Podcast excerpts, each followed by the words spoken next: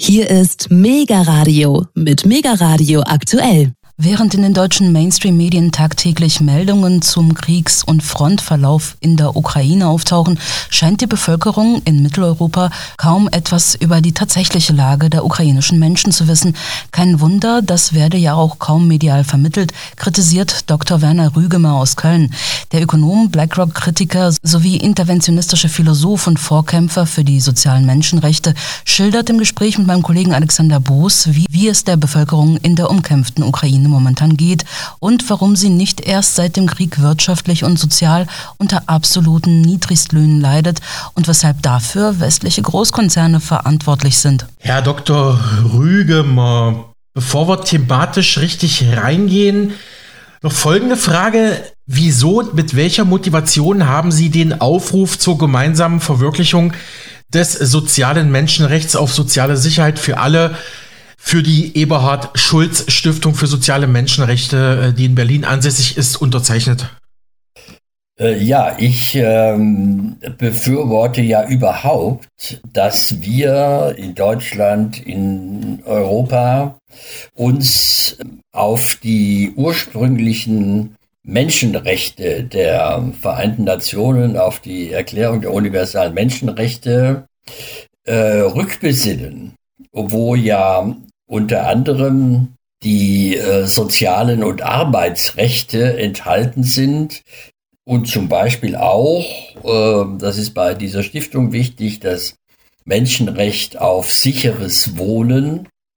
Und wo aber durch die Europäische Union, durch die ähm, Politik der letzten Jahrzehnte äh, stückweise, schrittweise die Sozial- und Menschenrechte und äh, die Arbeitsrechte aus der universellen Erklärung der Menschenrechte der UNO sozusagen verdrängt worden sind.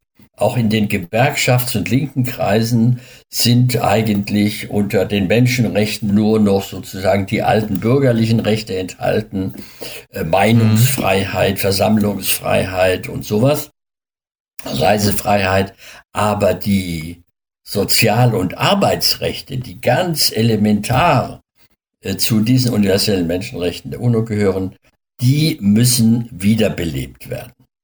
Das ist quasi eine Erweiterung der Menschenrechte, könnte man äh, so sagen. Blicken wir mal ähm, noch mal kurz auf die Energiekrise in Deutschland und Europa. Wie, wie schätzen Sie das als Sozialexperte ein? Wer soll das bezahlen und wie kann man da vor allem Menschen, die nicht so viel Geld im Portemonnaie haben, helfen? Jetzt mal äh, und ja und wie schätzen Sie die Hilfsprogramme der Bundesregierung ein? Gerade jetzt die, der Dezemberabschlag soll ja übernommen werden vom Bund. Ja, die Hilfsprogramme der Bundesregierung, überhaupt auch in der Europäischen Union, äh, das sind ja nur sozusagen aktuelle Trostpflästerchen äh, für die aktuelle Situation. Aber erstens werden damit natürlich auch völlig ungefragt und äh, nicht thematisiert die erhöhten Preise äh, durch die äh, Verkäufer der Energie, durch die Spekulanten, die ja krisenmäßig jetzt äh, die Spekulation hochtreiben, da werden diese Preise sozusagen ungesagt mit gerechtfertigt und mitfinanziert. Und zum Zweiten ähm, ist ja diese sozusagen epochale Umstellung der Energieversorgung in Deutschland weg von den billigen, jahrzehntelang bewährten russischen Energien. Das ist ja eine äh, langfristig angelegte Umstellung, die ja gleichzeitig mit einer erheblichen Verteuerung verbunden ist, auf lange Sicht. Also die Hauptquelle des äh, in den USA ähm, geförderten LNG, des äh, äh, Fracking-Gases. Das ist ja, man weiß es noch nicht genau, aber es ist ja mindestens fünf bis achtmal geschätzt teurer als das russische Gas. Und mhm. insofern sind diese jetzigen Ausgleichszahlungen äh, völlig ungeeignet für die Lösung des Problems. Ich hatte in den letzten Wochen einige Interviews mit Ihrem Kollegen, dem Berliner Sozialrechtsexperten Robert Trittin, geführt.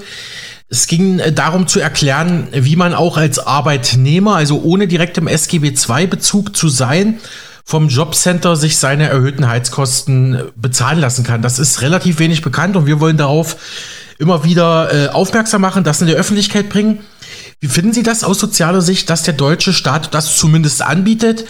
Oder gibt es daran auch etwas zu kritisieren, Herr Dr. Rügemer? Ich kenne mich da nicht so aus, aber ich finde das natürlich gut, es ist notwendig, dass auch sozusagen in Selbstorganisation die abhängig Beschäftigten, die Betroffenen von dieser Energiepreisinflation, dass die sich nach allen Möglichkeiten umschauen, sich auch zusammentun, sich gegenseitig ertüchtigen und sich gegenseitig informieren, wie man da an zusätzliche Mittel kommen kann.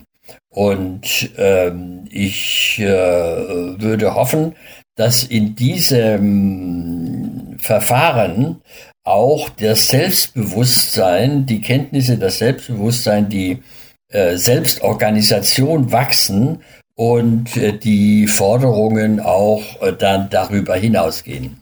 Mhm. Äh, nächste Frage müssen Sie nicht, können Sie aber beantworten. Äh, stellen Sie sich mal vor, Sie wären jetzt Regierungsberater der Ampel oder der EU in Brüssel.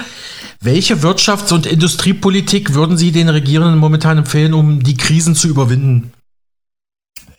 Äh, äh ja, also ähm, äh, natürlich äh, müssten die Sanktionen gegen äh, Russland äh, zurückgenommen werden. Das ist ja sozusagen der wesentliche Punkt für diese extreme Verteuerung, die eben auch auf lange Sicht angelegt ist. Und ja, äh, also das, das ist das Wesentliche. Und ähm, alles andere ist Flickwerk. Danke für die Einschätzung. Ja, Herr Dr. Rügomer, Sie hatten ja kürzlich für das linke Forum Paderborn einen Vortrag gehalten, den ich mit großem Interesse geschaut habe. Das hatte mir freundlicherweise Robert Trittin äh, zuvor zugeschickt. Darin äh, ging es um die soziale und wirtschaftliche Lage in der Ukraine, vor allem wie es den Menschen dort geht. Da hört man ja auch relativ wenig in den Medien vor allem jetzt seit dem Kriegsbeginn. Können Sie da unsere Hörer, Hörerinnen und Hörer nochmal mitnehmen? Wie ist die dortige Lage im Allgemeinen in der Ukraine und welche schon vorher vorhandenen Missstände hat der Konflikt vielleicht noch verschärft? Also die Ukraine nach der Selbstständigkeit 1990 ist ja sozusagen schrittweise äh, in den Zugriff äh, der westlichen Unternehmen und westlichen Politik geraten. Und dann nur mal ein Beispiel zu nennen, der größte Zigarettenhersteller der Welt, äh, Philip Morris, dieser Riesenkonzern aus den USA, der weltweit äh, tätig ist und ähm, äh, hat sich äh, 1994 bereits in der Ukraine festgesetzt hat alte äh, Tabakfabriken aufgekauft und vor allem er hat die damalige ukrainische Regierung dazu gebracht, äh, den weltweit niedrigsten Satz der ansonsten ja ziemlich hohen Zigarettensteuer zu erniedrigen und zwar auf ein Niveau, was weit unter allen Sätzen von Zigarettensteuer in allen anderen äh, wichtigen Staaten liegt. Und auf diese Weise hat Philip Morris seit nun fast 30 Jahren diesen Marktvorteil in der Ukraine, zudem also auch mit ganz äh, niedrig bezahlten Beschäftigten, ähm, mit diesem Wettbewerbsvorteil der niedrigsten Zigarettensteuer Zigaretten zu produzieren.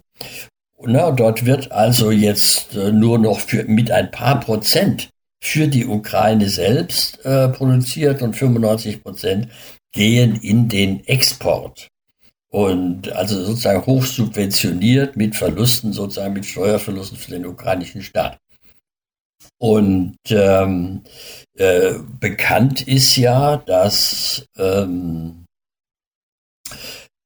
einheimische ukrainische Oligarchen die Haupt, bisher die Hauptpächter des äh, fruchtbaren ukrainischen Bodens sind. Also es war ja so, nach der Unabhängigkeit der Ukraine haben die etwa sieben Millionen äh, ukrainischen Bauern äh, die in den Kolchosen beschäftigt waren, die haben ja dann äh, im Durchschnitt jeweils etwa vier Hektar als Eigentum übertragen bekommen. Aber das ist natürlich zu wenig, um einen eigenständigen bäuerlichen Betrieb äh, zu führen. Der ukrainische Staat hat das ja dann auch nicht weiter gefördert, was man hätte machen können durch Kredite und sonstige Hilfen, um also ein marktfähiges äh, Bauernunternehmen zu gründen. Nein, sondern der ukrainische Staat hat ja dann die Verpachtung an Oligarchen gefördert, sodass also heute einige äh, Oligarchen ukrainischer Herkunft ähm, sozusagen Hunderttausende bis zu 500.000 Hektar von vielen, vielen tausend kleinen bäuerlichen Eigentümern von, von Agrarland sozusagen riesige Holdings zusammengepachtet haben. Übrigens ne, mit einer möglichen Laufzeit gesetzlich von 49 Jahren, bis zu 49 Jahren. Mhm. Aber äh, das sind sozusagen die Oligarchen, die sozusagen das Land gepachtet haben. Aber der gesamte agrarische Betrieb ist in der Hand amerikanischer Großkonzerne, die ja in den USA sozusagen das große, großflächige Agrobusiness entwickelt haben. Also zum Beispiel John Deere, das ist äh, ne, der größte Hersteller von äh, Agrarmaschinen, von Traktoren, von Erntemaschinen, von Sämaschinen, äh, Transportmaschinen äh, und so weiter. Ne, der hat in den in der Ukraine sozusagen diese diese diese diesen Betrieb äh, in der Hand und Monsanto, Bayer verkaufen dort äh, die, die, die Samen, die Pestizide und so weiter. Und mhm. äh, amerikanische Handelskonzerne wie Glencore und Cargill haben sozusagen die Getreide, Mais und so weiter, Handel in der Hand. Und äh, was ja da noch für westliche Unternehmen in der Ukraine einen sozusagen riesen Wettbewerbsvorteil darstellt, sind ja die in der in, in Europa äh, weitaus niedrigsten Löhne. Solche niedrigen Löhne wie in der Ukraine gibt es sonst in keinem anderen Staat, äh, in der EU oder in Europa insgesamt. Also als nach dem äh, Maidan-Putsch 2014 sich die Ukraine sozusagen allmählich auf äh, die Europäische Union zubewegt hat, hat sie 2015, hat die Regierung, die, äh, das Parlament äh, zum ersten Mal, also 2015, einen gesetzlichen Mindestlohn eingeführt. Und der betrug damals 2000, im Jahre 2015 34 Cent. 34 Cent pro mhm. Stunde. Mhm, okay. ja. Und äh, ne, schrittweise wurde das bis heute auf äh, 1,21 Euro erhöht. Also einen so niedrigen Mindestlohn, mhm. der ja auch ein Indikator dafür ist, wie überhaupt sozusagen das Lohnniveau ist. Ne, das gibt es sonst überhaupt nicht in, in Europa. Und äh, deswegen sind inzwischen Tausende westlicher, auch etwa 2000 Deutsche äh, Unternehmen in der Ukraine, die das nutzen, also Pharmakonzerne, die dort ihre äh, Medikamente verpacken, abfüllen lassen und äh, und, und, und Autokonzerne, die sozusagen die einfachste Vorprodukte, also das Montieren von, von Kabelbäumen und so weiter, ne, in die Ukraine verlagern bevor das dann in äh, EU-Staaten weitergeliefert wird, etwa nach Polen oder Ungarn, wo dann sozusagen die qualitativ etwas höhere, etwas besser bezahlte Arbeit gemacht wird, bevor das dann bei BMW, bei VW und äh, Daimler-Benz sozusagen in Deutschland landet. Also Sie sagen eben, dass westliche Unternehmen, westliche Großkonzerne direkt für soziale und ökonomische Missstände für die Menschen verantwortlich sind. Die würden ausgebeutet. Sie haben gerade die total niedrigen Mindestlohnsätze genannt. Demnach ist die Ukraine ja die, wie Sie sagen, ausgebeutete Werkbank und Zulieferer Region für den industrialisierten Westen. Ja, ja, also die, die, die, die, die Ukraine ist sozusagen schon vor jeglicher EU-Mitgliedschaft sozusagen voll in äh, die äh, gesamte Zulieferkette in, für die großen Unternehmen äh, in den reicheren Staaten, äh, ne, in Deutschland, Frankreich und so weiter, äh, Großbritannien integriert. Und äh, ne, das war sozusagen umso leichter, die Ukraine so zu integrieren, weil man dann sozusagen die üblichen Vorbedingungen äh, sozusagen gar nicht äh, erfüllen oder ansprechen musste. Also ne, was dann immer so gesagt wird, ja, wir müssen die Korruption bekämpfen und wir müssen die äh, Bürokratie abbauen und so weiter und so fort. Mhm. Ne, das hat man, man weiß, die Ukraine ist hoch oligarchisch, hoch korrupt und so weiter. Aber das hat man dann lieber gar nicht angesprochen und so konnte man dann sozusagen frei die äh, Ungerechtigkeiten äh, der Ukraine in die europäische Wirtschaft sozusagen integrieren. Das heißt, Ukrainer stellen also Produkte für den Westen her, die sie sich selbst meist gar nicht leisten können. Und Sie haben es ja gerade erwähnt, im, im Agrar-, im Landwirtschaftsbereich da haben Oligarchen riesige Agrarholdings geschaffen, wo auch US-Konzerne ähm, investiert haben, die beherrschen dann Betrieb, Lieferketten und die Bauern verarmen. Können Sie die beiden Punkte nochmal für unsere Hörerschaft kurz analysieren?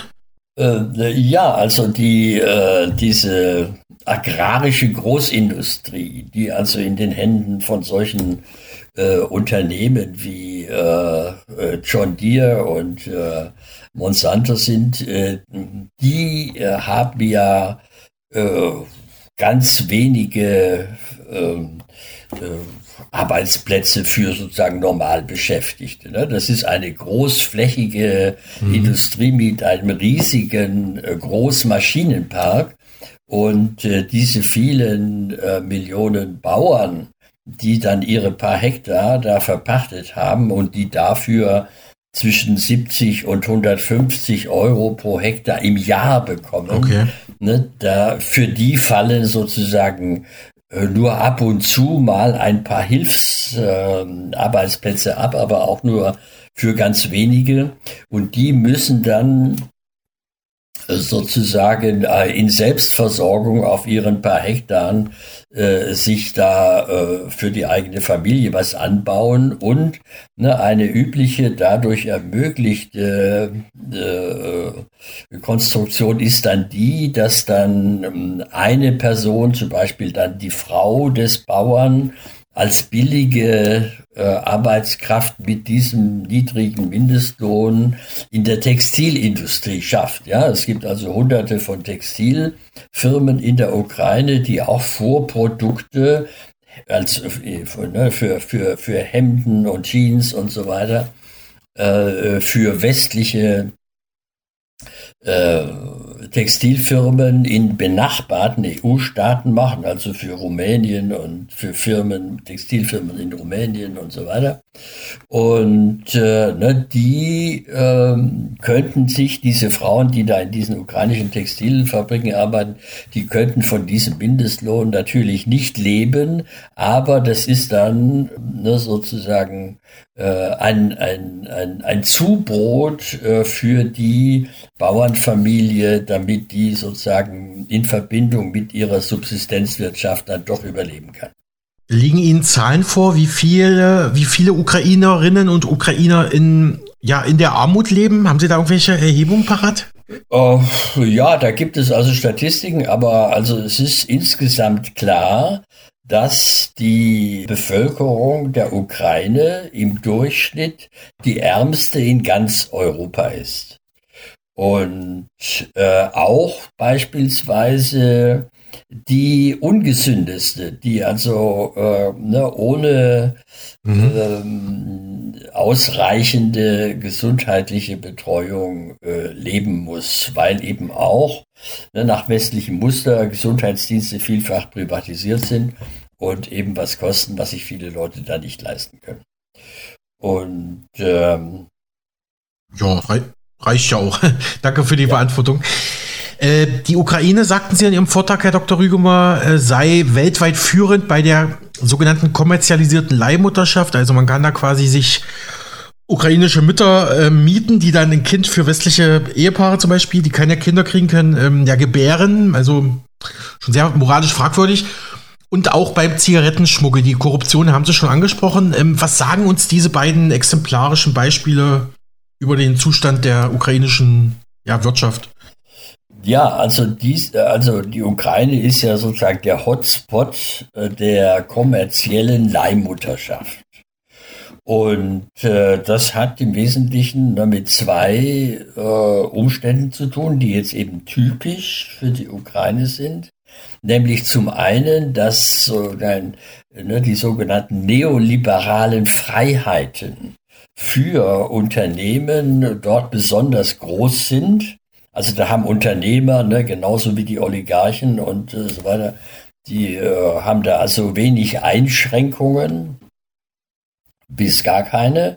Ne, da, da gelten also äh, Regulationen, die in der EU oder auch sogar noch in den USA gelten, ne, die gelten da weitgehend nicht oder sind äh, stark aufgelockert. Ne, also zum Beispiel eine Leihmutterschaft mit einem erfolgreich ausgetragenen Baby in den USA kostet ungefähr äh, dort 250.000 Dollar, weil das auch zum Teil relativ reguliert ist, was wie da vorgegangen wird, während eben in der Ukraine bestimmte Vorschriften einfach gar nicht bestehen. Dadurch ist es billiger. Na, in der Ukraine kann man also bei ungefähr, glaube ich, 65.000 äh, Euro anfangen. Und das steigert sich aber bis vielleicht 150 Dollar, ne, je nachdem, mhm. ob man also ein, ein äh, bestimmtes Geschlecht des Kindes haben will. Okay. Ne, das wird dann teurer. Oder man lässt es offen, dann ist es billiger. Okay. Und äh, die zweite Bedingung, die die Ukraine eben aufgrund der geschilderten weitgehenden Armut äh, in der, der Bevölkerung äh, angeht, wo ja dann in diesem patriarchalischen Staat Ukraine die Frauenarmut noch mal größer ist als im Durchschnitt der westlichen EU-Staaten. Also das sind eben viele Frauen, auch wenn sie beispielsweise als Lehrerinnen oder so tätig sind und mit ihrem äh, monatlichen Gehalt nicht mhm. auskommen, ja. die sind dann eben sozusagen ansprechbar für die äh, Versprechungen für ein ausgetragenes äh, Baby äh, dann mehrere tausend Euro zu bekommen. Und äh, das wird dann eben so ausgenutzt. Ja. Und äh, deswegen hat sich da sozusagen eine eigene Industriebranche entwickelt mit äh, Labors, mit dafür organisierten speziellen Krankenhäusern, mit, mit Ärzten, die das begleiten. Ne? Das ist eine eigene Industriebranche mhm. geworden. Und ähm, ja, und in keinem Land äh, der Erde werden so viele kommerzielle Babys äh, ausgetragen wie eben in der Ukraine. Mhm. Ja, erinnert mich ein bisschen an den Film äh. Also gibt es auch andere Filme dieses Schiller. Also es ist schon sehr dystopisch anmutend. Herr Dr. Rügemer, was wissen Sie denn über die, die Arbeitsgesetzgebung in der Ukraine? Sie haben ja auch in Ihrem Vortrag in Paderborn die, die sogenannten Null-Stunden-Arbeitsverträge kritisiert. Können Sie kurz noch was zu sagen? Ich habe ja schon erwähnt, äh, dass der erste gesetzliche Mindestlohn, äh, den die Ukraine äh, eingeführt hat im Jahre 2015, also vorher gab es das gar nicht. 2015 ne, der erste gesetzliche Mindestlohn eben 34 Cent äh, pro Arbeitsstunde. Und wie gesagt, auf heute immerhin 1,21 Euro äh, erhöht. Ne, das gibt es sonst äh, in, nicht mal in den armen EU-Staaten also ne, alle angrenzenden armen EU-Staaten Rumänien, äh, Ungarn, äh, Polen, äh, Slowakei, die haben alle Mindestlöhne zwischen drei und vier Euro, also etwa dreimal so hoch. Ne? Und äh, ja, in der Ukraine also dieser niedrige Mindestlohn, der ja auch etwas besagt über äh, den Lohn, der dann also auch äh, dann höher bezahlt wird, dann vielleicht zwei oder drei Euro äh, betragen kann, je nach äh, Wichtigkeit dieser Industriebranche. Okay. Und ähm, mhm. Gibt es generell denn überhaupt starke Gewerkschaften oder andere linke soziale Organisationen, die, die sich da in der Ukraine für die Arbeitnehmer einsetzen können? Oder ist das ja, eigentlich, schwach ausgeprägt? Eigentlich, eigentlich gibt es sozusagen aus der russischen Vergangenheit der Ukraine gibt es eigentlich eine oder gab es lange Zeit eine hohe gewerkschaftliche Organisationsgrad und äh, es gibt heute noch in den äh, Städten sozusagen äh, entsprechend äh, große, schöne ähm, Gewerkschaftshäuser, auch in bester Lage in den Innenstädten, denn eben in der Sowjetunion, da äh, hatten die Gewerkschaften eben eine, eine große Bedeutung, sind auch gut ausgestattet worden und so weiter. Aber äh, durch äh, diese äh, Förderung des Staates für Oligarchen, für ausländische äh, Konzerne wie Philip Morris oder äh, John Deere, die natürlich für sich ausgenommen auch keine Gewerkschaftsfreunde sind oder Freunde hoher Löhne, sondern im Gegenteil. Ne, da wurden schrittweise die äh, Gewerkschaften sozusagen stillgestellt, ohne dass man sie jetzt, äh, mhm. jetzt irgendwie extra äh, sozusagen disziplinieren musste. Okay. Und ähm, aber äh, dieser Zustand ist durch die gegenwärtige Zelensky-Regierung nochmal äh, sozusagen verschärft worden. Und eine dieser Maßnahmen, die also von der Zelensky in der neuen Gewerkschaftsgesetzgebung äh, durchgeführt worden ist, ist das, was Sie erwähnt haben, nämlich also die gesetzliche Zulässigkeit des Null-Stunden-Vertrages. Also Zero-Hour Contract heißt das so in der internationalen Gewerkschaftsbewegung. Also der Null-Stunden-Vertrag ist zulässig. Das heißt also, der Arbeitnehmer unterschreibt mit einem Unternehmer einen Vertrag, wo es keine festgelegte wöchentliche Arbeitsstundenzahl gibt, sondern der mhm. Unternehmer entscheidet nach Bedarf, brauche ich den jetzt mal für zwei Stunden in der Woche oder auch mal für 20 äh, Stunden oder auch mhm. mal mit Überstunden für 50 Stunden oder dann nächste Woche, nächstes Monat brauche ich den dann überhaupt nicht. Und äh, das ist also jetzt äh, zulässig. Und äh, zu dieser Zelensky-Gewerkschaftsgesetzgebung, also Arbeitsgesetzgebung, gehört auch, dass ähm, Unternehmen, die weniger als 200 Beschäftigte haben, also überhaupt keinen äh, Tarifvertrag mehr abschließen brauchen. Äh, es wird äh, gefördert, dass ähm, jeder einzelne Beschäftigte sozusagen einzeln, sozusagen hinter den Kulissen, ohne Öffentlichkeit und ohne Gewerkschaftsbeteiligung, mhm. sein Gehalt sozusagen aushandelt oder real gesagt sozusagen aufgedrückt bekommt. Und ne, man muss ja dazu sagen, also es gibt nur ganz wenige Unternehmen in, äh, in der Ukraine, die mehr als 200 Beschäftigte haben. Ja, die meisten sind eben solche kleineren.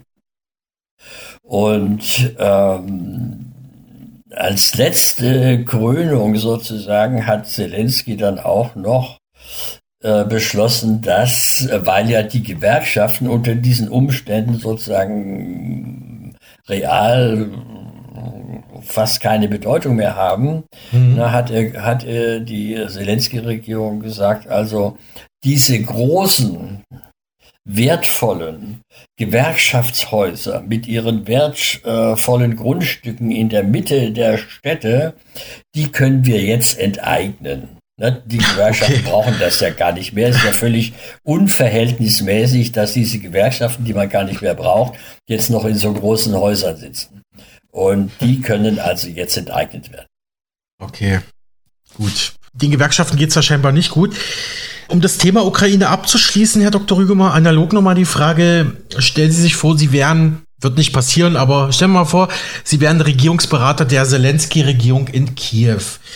Was würden Sie denn der ukrainischen Regierung raten, um sich eventuell von dieser westlichen Abhängigkeit zu befreien? Oder ist man dort mittlerweile schon so wirtschaftlich abhängig von diesen Strukturen oder könnte es auch ähm, ja durch engere Kooperation mit, mit östlichen Partnern wie Russland oder China könnten die das auch auffangen oder ist man da schon zu verzahnt im westlichen Wirtschaftsmodell?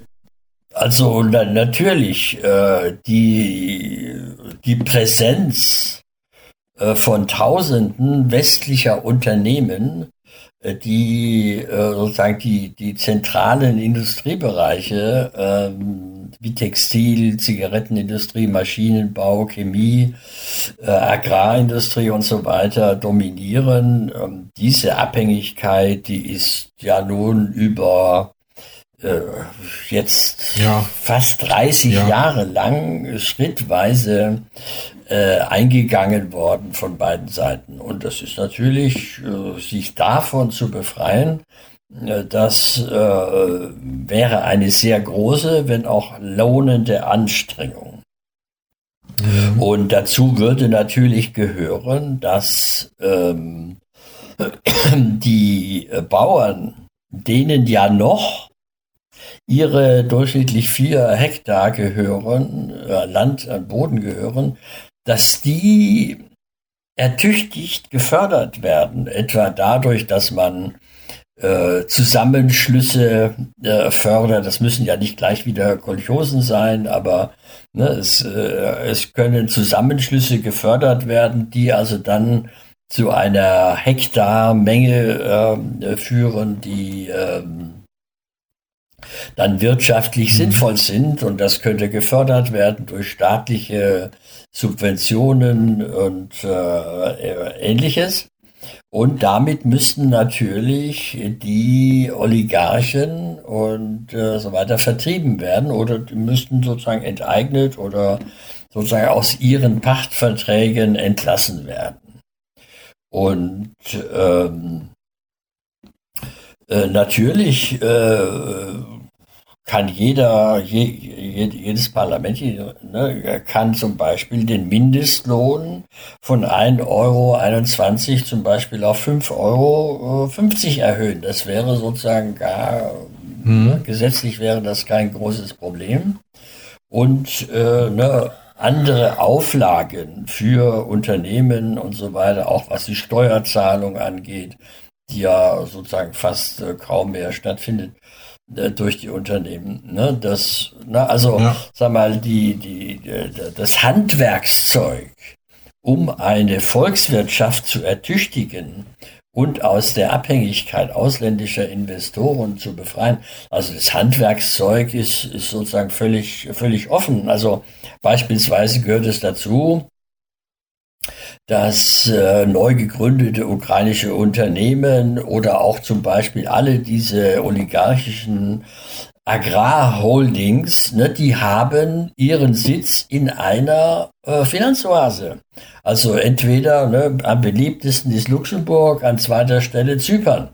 Ja, also da könnte äh, jede, jede Regierung sagen, also äh, euer Steuersparmodell in Luxemburg oder in Zypern, das beenden wir jetzt mal. Ne, ihr arbeitet hier in der Ukraine und da werden wir mal gucken, dass ihr hier euren Sitz anmeldet und auch hier dann eure Steuern zahlt. Ich sprach kürzlich mit dem äh, Politiker der Linken, Dr. Dieter Dehm, der meinte, als ernst gemeinten Vorschlag ähm, im Gespräch mit uns, äh, man könnte über viel staatlich Zwang politischen Druck auf große Unternehmen wie etwa Amazon ausüben, damit dort Tariflöhne eingehalten und gezahlt werden und damit auch dort die Arbeitsbedingungen der Mitarbeiter verbessert werden könnten. Stimmen Sie ihm zu, Herr Dr. Rüber? Ja, natürlich. Also es ist ja, ne, um auf den Anfang unseres äh, Gesprächs zurückzukommen, äh, die, die Arbeitsrechte etwa in der allgemeinen Erklärung der Menschenrechte der UNO beinhalten ja solche Rechte. Also beispielsweise, dass ein Mensch, der arbeitet, mhm. nicht nur für sich einen äh, gerechten Lohn äh, bekommt, sondern dass dieser Lohn auch geeignet ist, ausreicht, um eine Familie zu ernähren. Und ne, dass ja. es beispielsweise solche Rechte gibt, dass das Urlaub bezahlt werden muss. Und ne, also ne, jetzt könnte ich die ganze ganze Latte dieser äh, Sozialen, Arbeitsrechte der ja. UNO aufzählen. Da, da könnte sich jede Regierung sofort drauf berufen und äh, das durchziehen. Genau, das versteht man auch unter soziale Menschenrechte, wie wir eingangs hatten, haben Sie richtig hingewiesen, Herr Dr. Rügemer. Eines Ihrer Spezialthemen ist ja der weltgrößte Kapitalorganisator BlackRock. Sie sind großer BlackRock-Kritiker, sehen sich ja auch als Vorkämpfer für die sozialen Menschenrechte, als interventionistischer, also eingreifender Philosoph, äh, wurden Sie auch schon mal bezeichnet. Lassen Sie uns mal kurz auf ein paar Themen bei BlackRock schauen. Da ist mir natürlich in den Medien in den letzten Monaten ins Auge gefallen. Da gibt's ja in China diesen oder einen der wichtigsten Zulieferer für Tech-Firmen wie Apple, also für Apple-Produkte. Diese Firma nennt sich Foxconn und ist angeblich der größte Hersteller für elektronische Produkte. Wie gesagt, liefert Apple zu diese Firma ist nicht nur, äh, was sie auch schon seit Jahren kritisieren, für menschenunwürdige Arbeitsbedingungen bekannt und natürlich auch äh, bei westlichen Firmen sehr beliebt, da Niedriglohnproduzent. Aber da gab es jetzt einen Corona-Ausbruch und die Mitarbeiter durften teilweise wochenlang das Betriebsgelände nicht verlassen, aufgrund der Null-Covid-Strategie der chinesischen Regierung.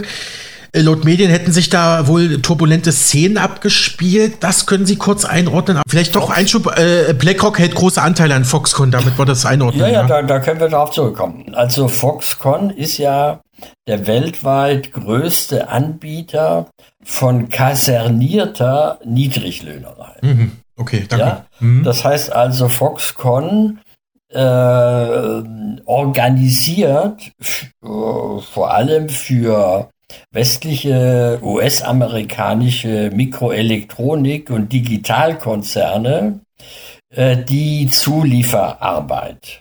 Ja, um, ähm, also mal ein Beispiel zu nennen, das neueste Smartphone von Apple, das äh, Smartphone 14 Pro, das kostet in den USA 1500 Dollar und das wird in Indien äh, montiert durch den Zulieferorganisator Foxconn.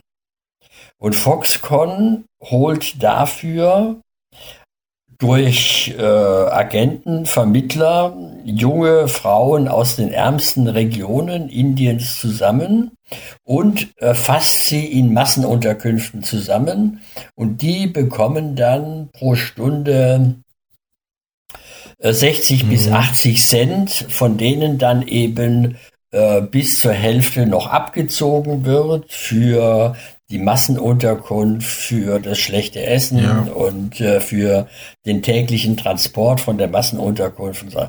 und ähm, eine ähnliche Konstruktion äh, wird seit Jahrzehnten für Apple und Microsoft und Intel und so weiter auch in China praktiziert, wobei allerdings dort Foxconn zugestehen musste, aufgrund der chinesischen Politik, dass dort die Beschäftigten sehr viel mehr verdienen als etwa in Indien.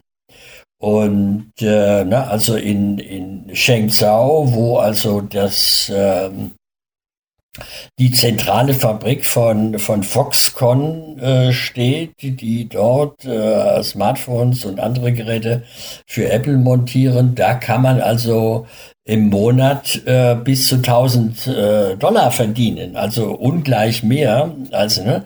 Aber das Problem jetzt in der Covid-Situation entstand, entstand dadurch, dass ja Foxconn äh, die Spezialität hat, dass äh, die Beschäftigten sozusagen in Massenunterkünften zusammengehalten werden, die auch durch Sicherheitsleute überwacht werden. Und äh, deswegen entstand ja das Problem durch die Auflagen der äh, Lockdowns in China, dass ähm, äh, die Beschäftigten jetzt nicht nur in der Fabrik zum Arbeiten, sondern auch in den Massenunterkünften festgehalten wurden und mhm. nicht raus konnten. Ja.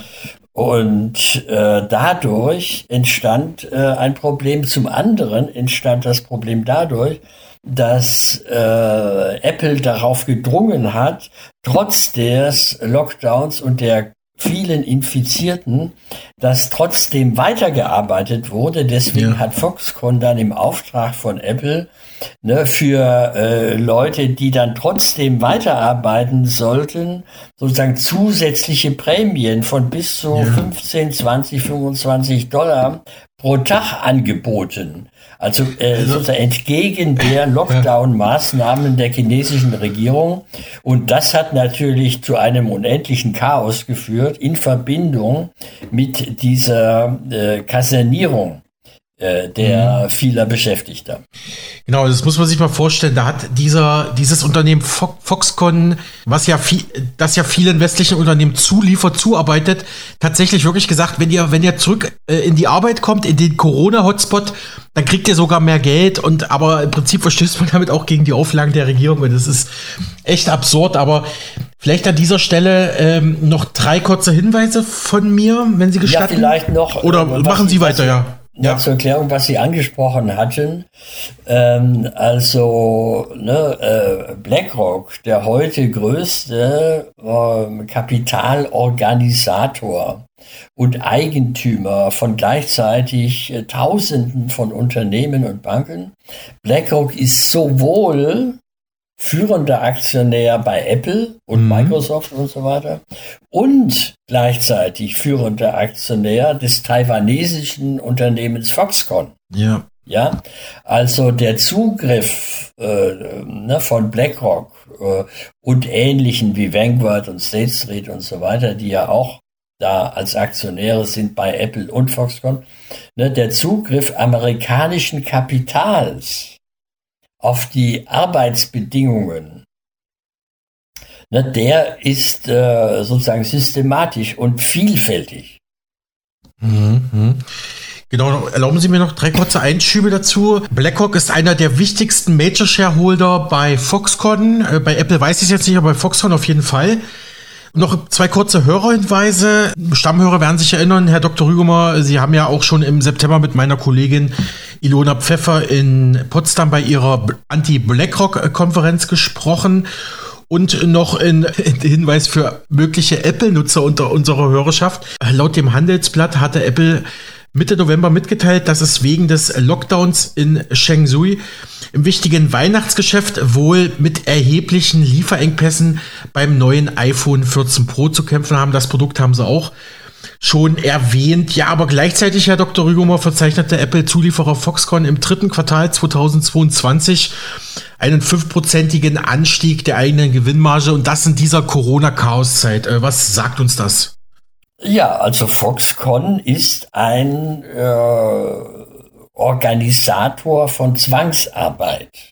Ja, das drückt sich ja darin aus, dass eben die äh, niedrigst Beschäftigte, Niedrigstlohnbeschäftigten in überwachten Massenunterkünften untergebracht werden. Das gehört ja sozusagen zum Geschäfts- und Ausbeutungsmodell mhm. äh, von Foxconn, Apple dazu. Und ähm, Klar, so hält man die, so macht man gute, gute Marge halt, ne?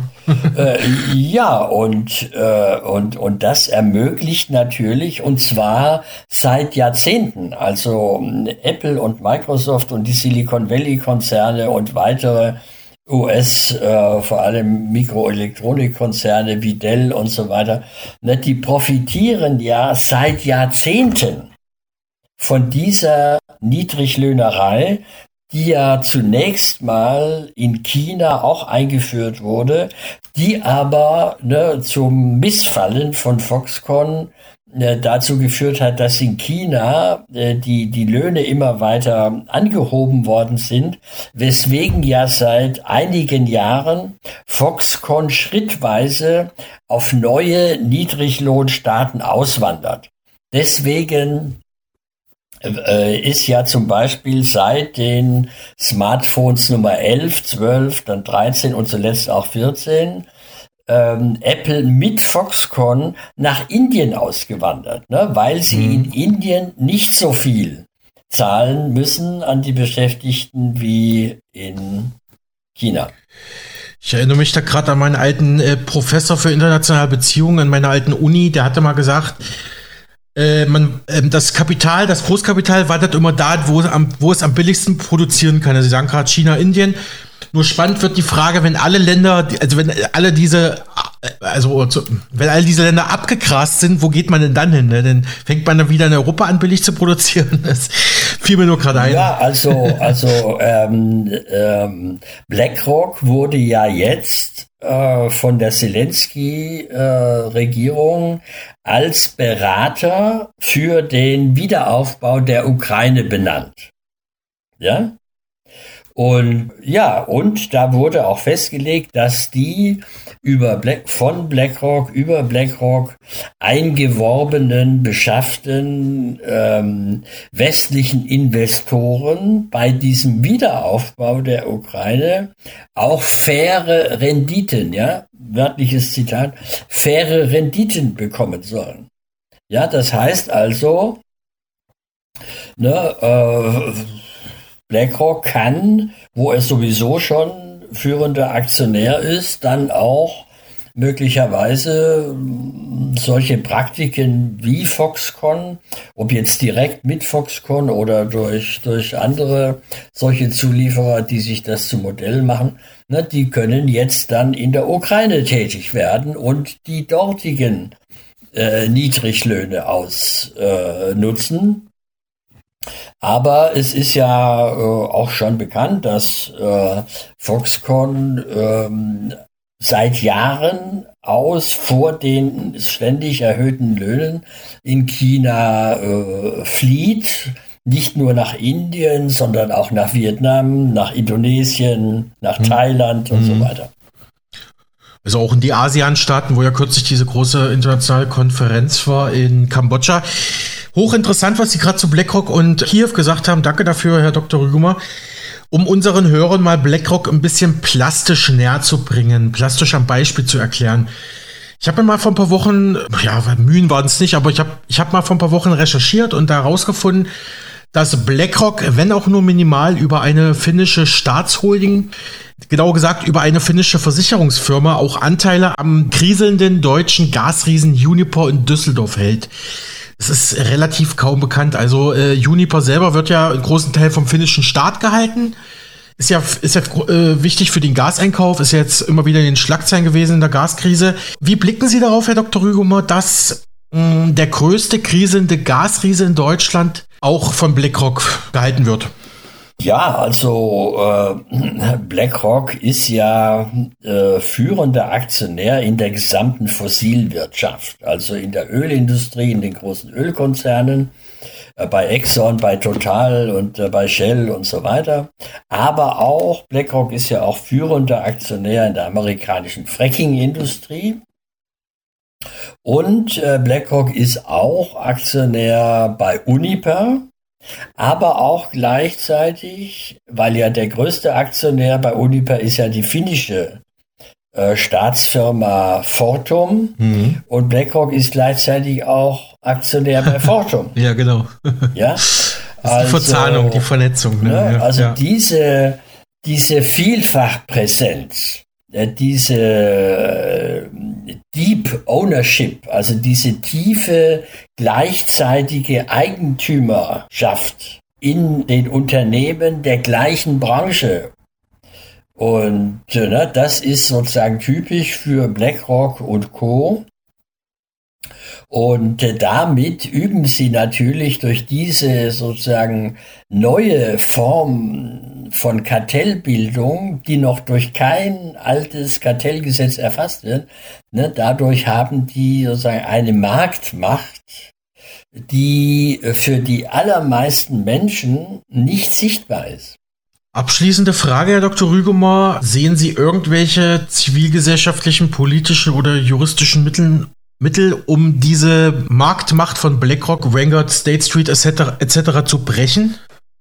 Äh, nein, eine solche Bewegung gibt es nicht oder noch nicht. Und äh, auch die Regierungen des Westens, äh, die Europäische Kommission, die Europäische Union hat das überhaupt noch nicht zum Thema gemacht. Das mag auch damit zusammenhängen, dass ja BlackRock seit äh, der Regierung von Barack Obama äh, und durch diese Nähe zur Demokratischen Partei auch immer selbst mit hochrangigen Managern in der amerikanischen Regierung vertreten ist. Auch in der jetzigen Regierung von äh, Joe Biden ist BlackRock mit drei Managern in der Regierung vertreten und ist damit ja auch ne, sozusagen Teil mhm. der amerikanischen nicht nur Kapitalmacht, sondern auch der amerikanischen Staatsmacht. Ne, BlackRock ist sozusagen Kriegs- und Sanktionspartei und jetzt auch noch sozusagen Berater der ukrainischen Regierung. Hm. Ich überlege gerade, ob ich ich versuche mal so einen positiven Twist noch zu finden, aber oder mal, mal vielleicht Okay, Herr Dr. Rügemer, verstehe Ihren Punkt, ähm, aber äh, wie gehen Sie denn durch den Alltag? Äh, kann man trotzdem noch ein unbeschwertes Leben führen oder äh, rauschen wir in eine total kapitalisierte äh, Gesellschaft rein? Ja? Nein, ein, ein unbeschwertes Leben können wir auch im relativ reichen Europa und im reich, relativ reichen Deutschland nicht führen. Denn äh, zum einen gibt es ja diese eher, sagen wir mal, langsameren Prozesse, die ja auch schon vor dem Ukraine-Krieg und vor der Corona-Pandemie äh, im Gange waren. Also die Verarmung der abhängig Beschäftigten und die damit verbundene Verarmung der Rentnerinnen und Rentner und mhm. der Kinder, die auch zu diesen Familien gehören, na, diese Entwicklung unter dem Einfluss der amerikanischen Investoren äh, wie Blackstone, BlackRock und so weiter, äh, denen ja das Wichtigste an Unternehmen und Banken in Europa, in Deutschland gehören, äh, diese Verarmungsprozesse, die sind ja schon länger im Gange, seit schätzungsweise 20 Jahren und äh, werden jetzt ja nur sozusagen beschleunigt durch die Maßnahmen ähm, des Westens im Ukraine-Krieg. Und ähm, das heißt also, äh, viele Millionen Menschen in den reichen europäischen Staaten, auch in den USA übrigens, ne, die können schon lange nicht mehr sozusagen, ja, ne, äh, ihren, äh, wenn auch vielleicht bescheidenen Wohlstand so unbekümmert genießen mhm. äh, auch mit den äh, Aussichten in der Zukunft. Und zum anderen vor allem ist ja die latente Kriegsgefahr, die durch die Ausbreitung, durch die Osterweiterung der NATO äh, sozusagen schrittweise angebahnt worden ist, die wird ja jetzt äh, durch äh, den Ukraine-Krieg nochmal beschleunigt. Bis hin zur Möglichkeit, dass auf dem europäischen Boden ein Atomkrieg stattfinden kann. Und äh, okay. äh, ja, das, ja, klar. das ist nicht beruhigend. Okay.